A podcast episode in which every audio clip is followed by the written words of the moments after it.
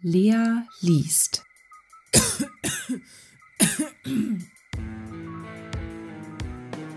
Randolph Carters Aussage von H.P. Lovecraft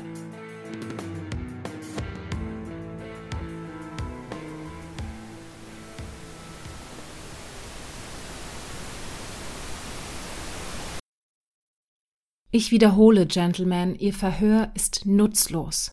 Halten Sie mich ewig fest, wenn Sie wollen, verurteilen oder hängen Sie mich, wenn Sie ein Opfer brauchen, um die Illusion aufrecht zu erhalten, die Sie Gerechtigkeit nennen. Aber ich kann Ihnen nicht mehr sagen, als ich bereits gesagt habe. Alles, woran ich mich erinnere, habe ich Ihnen vollkommen aufrichtig erzählt. Nichts wurde verdreht oder verheimlicht, und wenn etwas unklar blieb, dann nur wegen der dunklen Wolke, die meine Sinne umnachtete, wegen jener Wolke und der nebulösen Natur des Schreckens, die sie über mich brachte. Ich sage es noch einmal, ich weiß nicht, was aus Harley Warren geworden ist. Ich glaube aber, oder hege zumindest die Hoffnung, dass er seinen Frieden gefunden hat falls etwas so Segensreiches denn irgendwo existiert. Ja, ich bin seit fünf Jahren sein engster Freund gewesen und habe mich an seiner schrecklichen Erforschung des Unbekannten beteiligt. Obwohl ich mich nur undeutlich und vage erinnere, leugne ich nicht, dass ihr Zeuge uns, wie er sagt, zusammen gesehen hat, als wir in jener grauenvollen Nacht um halb zwölf auf der Gainesville-Mautstraße in Richtung des Big Cypress Swamp gingen. Ich gebe sogar zu, dass wir Taschenlampen, Schaufeln und eine eigenartige Kabelrolle mit zugehörigen Apparaten trugen, denn all diese Dinge spielten eine Rolle in der furchtbaren Szene, die sich auf ewig in mein gemartertes Hirn eingebrannt hat. Doch darüber, was folgte und warum ich am nächsten Morgen allein und verwirrt am Rand des Sumpfes gefunden wurde, kann ich schlicht und einfach nichts anderes sagen als das, was ich Ihnen immer wieder aufs Neue geschildert habe. Sie behaupten, es gebe in dem Sumpf oder seiner Umgebung keinen Ort, an dem jener entsetzliche Zwischenfall stattgefunden haben kann. Ich antworte, dass ich nichts anderes weiß als das, was ich gesehen habe. Womöglich handelte es sich nur um Einbildung oder einen Albtraum. Ich hoffe von Herzen, dass dem so war. Doch es ist alles, was mir von den Ereignissen jener schauderhaften Stunden, die auf unser Verschwinden aus dem Gesichtskreis der Menschen folgten, im Gedächtnis blieb. Und weshalb Harley Warren nicht zurückkehrte, kann nur sein Schatten oder irgendein grausiges, unbeschreibliches Ding erklären. Wie ich schon sagte, waren die unheimlichen Studien Harley Warrens mir wohl vertraut. Und ich beteiligte mich bis zu einem gewissen Grad an ihnen. Aus seiner Sammlung merkwürdiger, seltener Bücher über verbotene Themen habe ich all jene gelesen, die in mir verständlichen Sprachen verfasst sind. Doch sind dies nur wenige im Vergleich zu den Exemplaren, deren Sprache ich nicht verstehe. Ich glaube, die meisten sind auf Arabisch. Und das satanische Buch, welches das Ende herbeiführte, das Buch, das er bei sich trug, als er diese Welt verließ, war in Zeichen geschrieben, die ich nie zuvor anderswo gesehen habe.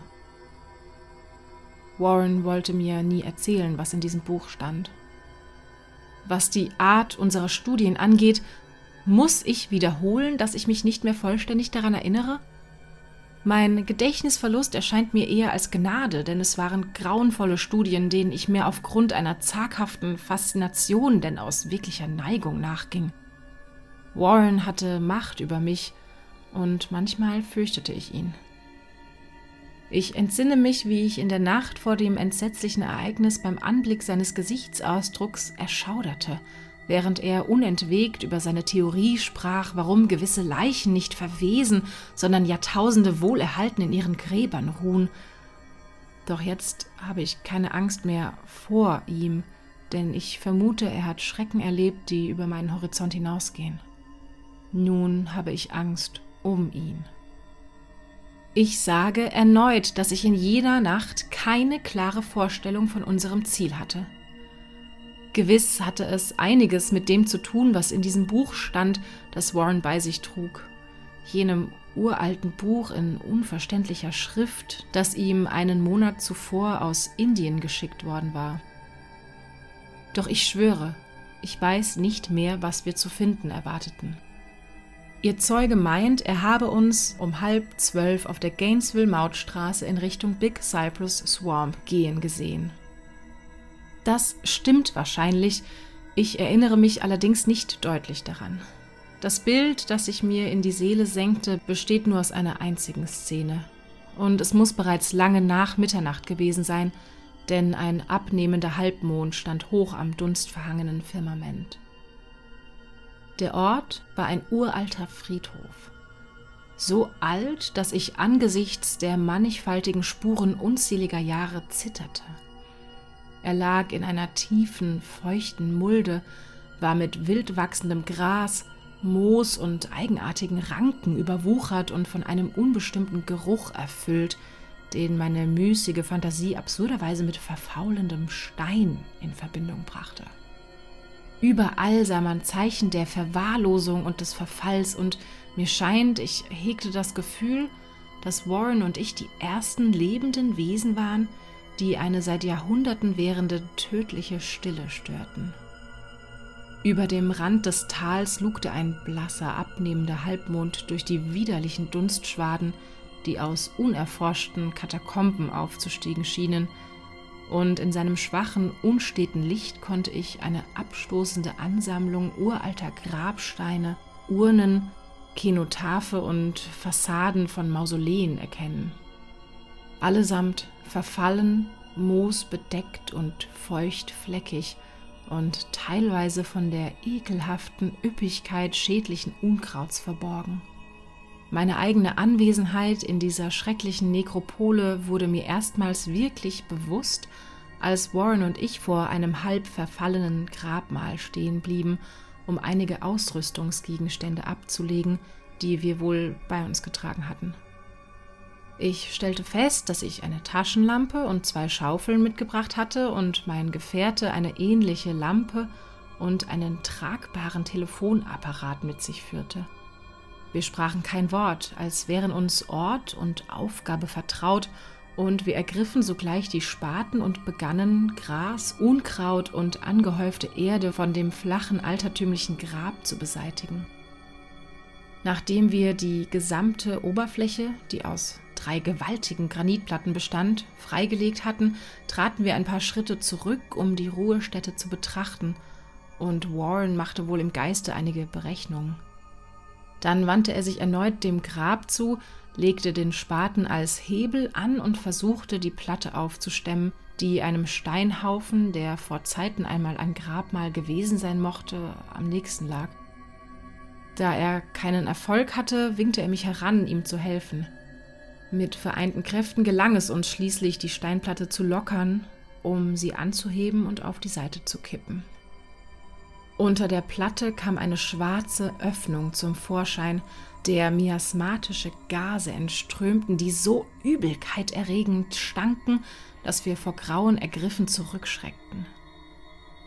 Kurz darauf näherten wir uns jedoch erneut der Grube und fanden die Ausdünstungen bereits weniger unerträglich.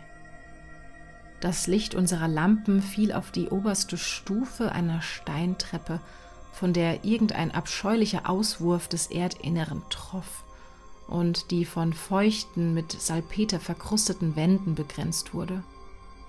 Und an dieser Stelle erinnere ich mich erstmals an einen Wortwechsel. Warren sprach lange in seinem typischen sanften Tonfall zu mir mit einer Stimme, die trotz unserer schreckenerregenden Umgebung erstaunlich ungerührt klang. Leider muss ich dich bitten, hier oben zu bleiben, sagte er. Denn es wäre unverantwortlich, jemand mit so schwachen Nerven wie den deinen dort hinuntergehen zu lassen. Selbst nach all dem, was du gelesen oder von mir erfahren hast, kannst du dir nicht vorstellen, was ich dort erblicken werde und erledigen muss. Es ist eine höllische Aufgabe, Kater, und ich bezweifle, ob jemand, der keine Nerven aus Stahl besitzt, sie bewältigen und lebend und geistig gesund zurückkehren kann. Ich will dich nicht kränken und wäre, weiß Gott, wirklich froh, dich an meiner Seite zu haben. Doch die Verantwortung liegt gewissermaßen bei mir und ich könnte schwerlich ein Nervenbündel wie dich der Gefahr von Tod oder Wahnsinn aussetzen. Du kannst dir nicht einmal ansatzweise vorstellen, was dort auf mich wartet. Aber ich verspreche dir, dich über das Telefon, über jeden Schritt auf dem Laufenden zu halten. Mein Kabel ist ja lang genug, um bis zum Mittelpunkt der Erde und zurückzureichen. Mir klingen immer noch diese gelassen gesprochenen Worte in den Ohren und ich erinnere mich noch an meine Einwände. Es schien mir aus irgendwelchen Gründen ungeheuer wichtig, meinen Freund in diese Grabestiefen zu begleiten, doch er beharrte stur auf seinem Standpunkt. Einmal drohte er sogar, die Expedition abzubrechen, sollte ich nicht nachgeben. Eine Drohung, die sich als wirksam erwies, da nur er alleine den Schlüssel zu jenem Ding besaß. Das alles ist mir im Gedächtnis geblieben, doch worum es sich bei diesem Ding handelte, weiß ich nicht mehr. Nachdem er mir meine zögerliche Zustimmung zu seinem Plan abgerungen hatte, hob Warren die Kabelrolle auf und schloss die Apparate an. Auf sein Nicken hin nahm ich einen von ihnen und setzte mich auf einen alten, verwitterten Grabstein in der Nähe der eben freigelegten Öffnung. Dann gab Warren mir die Hand, schulterte die Kabelrolle und verschwand in jener unbeschreiblichen Gruft. Einen Augenblick lang konnte ich noch das Licht seiner Taschenlampe sehen und das Knistern des Kabels hören, das er hinter sich ausrollte. Doch bald verschwand das Licht urplötzlich und das Geräusch verhallte fast ebenso rasch.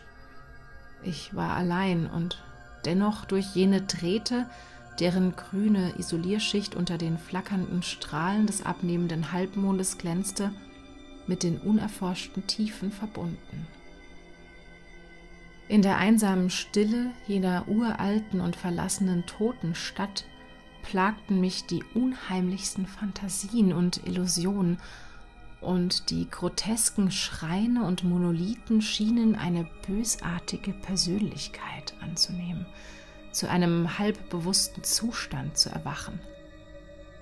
Ich vermeinte zu sehen, wie formlose Schatten in den dunkleren Winkeln der unkrautüberwucherten Mulde lauerten und wie sie in einer blasphemischen Feiertagsprozession an den Portalen der vermoderten Gräber am Hang des Hügels vorbeihuschten. Schatten, die unmöglich vom bleichen Schimmer jenes herabspähenden Halbmondes stammen konnten. Und wieder sah ich im Licht meiner Taschenlampe auf die Uhr und lauschte mit fiebriger Sorge am Telefonhörer. Doch länger als eine Viertelstunde hörte ich nichts. Dann ließ der Apparat ein schwaches Klicken vernehmen und ich rief mit angespannter Stimme meinen Freund in der Tiefe. Obwohl ich bereits von Unruhe geplagt wurde, trafen mich die Worte, die mich aus jener unheimlichen Gruft erreichten, völlig unvorbereitet. Harley Warrens Stimme klang entsetzter und verängstigter, als ich sie jemals gehört hatte. Er, der mich vor kurzem noch seelenruhig verlassen hatte, rief mich nun von dort unten mit einem zittrigen Flüstern, das unheilvoller klang als das lauteste Kreischen. Herrgott, wenn du sehen könntest, was ich sehe. Ich konnte nicht antworten. Mir fehlten die Worte, ich konnte nur warten. Dann ertönte das panische Flüstern erneut. Kater, es ist entsetzlich, monströs, unvorstellbar. Diesmal ließ meine Stimme mich nicht im Stich, und ich stammelte eine Flut aufgeregter Fragen in die Sprechmuschel. Verängstigt wiederholte ich immer wieder Warren, was ist es? Was ist es? Wieder erreichte mich die Stimme meines Freundes, immer noch heißer vor Angst und nun offensichtlich mit einem Anflug von Verzweiflung. Ich kann es dir nicht sagen, Kater. Es ist vollkommen unvorstellbar. Ich wage nicht, es dir zu sagen. Niemand, der davon weiß, kann weiterleben.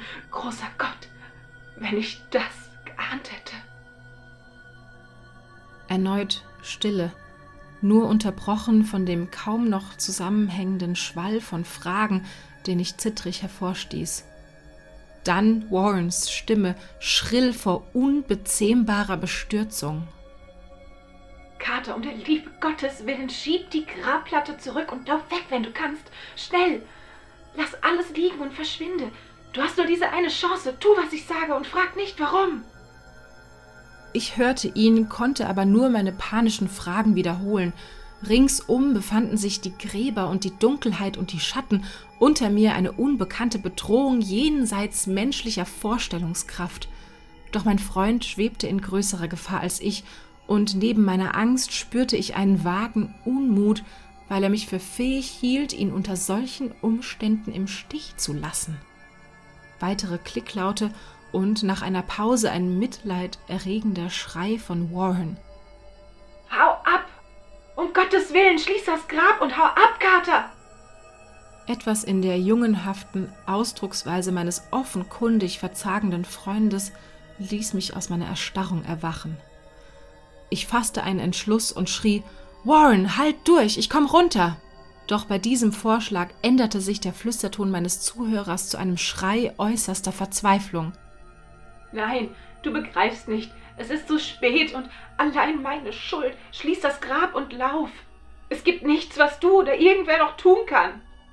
Die Stimme änderte sich erneut. Diesmal nahm sie einen ruhigeren Ton an, aus dem hoffnungslose Resignation zu sprechen schien. Sie blieb jedoch aus Sorge um mich angespannt. Schnell, bevor es zu spät ist. Ich versuchte ihn nicht zu beachten, versuchte die Lähmung abzuschütteln, die mich bannte, und mein Versprechen zu erfüllen, ihm hinabzufolgen und zu Hilfe zu eilen. Doch sein nächstes Flüstern fand mich immer noch reglos in den Fängen schieren Grauens. Kater, mach schon. Es ist zwecklos. Du musst gehen. Lieber eine als zwei, die, die Grabplatte. Eine Pause, der weitere Klicklaute folgten, dann Warrens kraftlose Stimme. Bald vorbei. Mach es nicht noch schlimmer. Schieb die Platte über die verdammten Stufen und lauf um dein Leben. Du verlierst Zeit. Leb wohl, Kater. Ich werde dich nicht wiedersehen. An dieser Stelle schwoll Warrens Flüstern zu einem Schrei an, einem Schrei, der sich allmählich zu einem Kreischen steigerte, das mit allen Schrecken der Jahrtausende beladen war. Verdammte Teufelsdinger! Legionen! Mein Gott! Hör ab! Hör ab!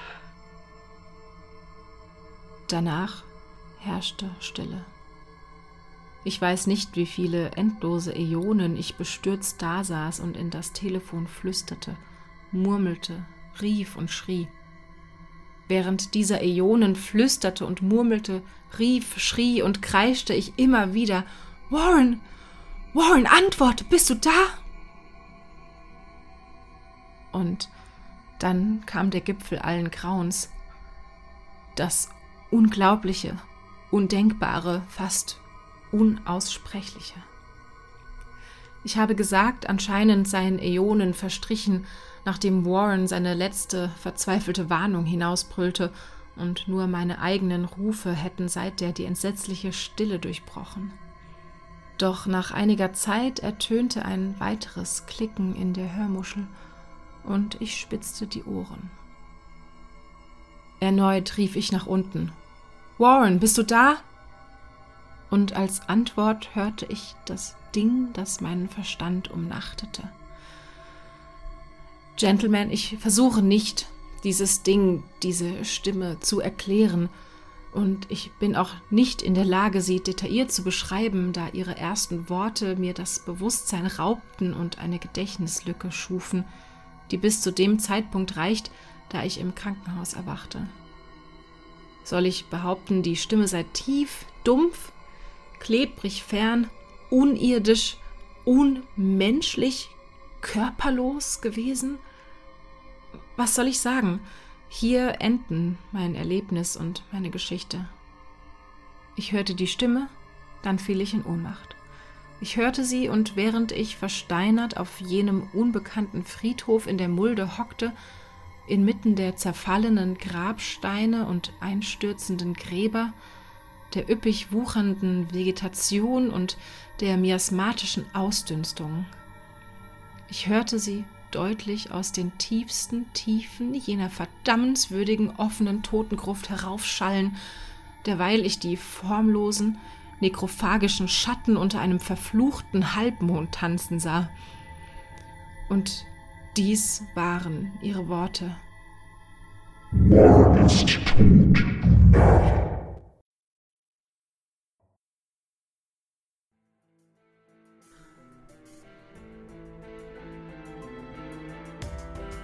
Das war Lea liest Randolph Carters Aussage von H.P. Lovecraft.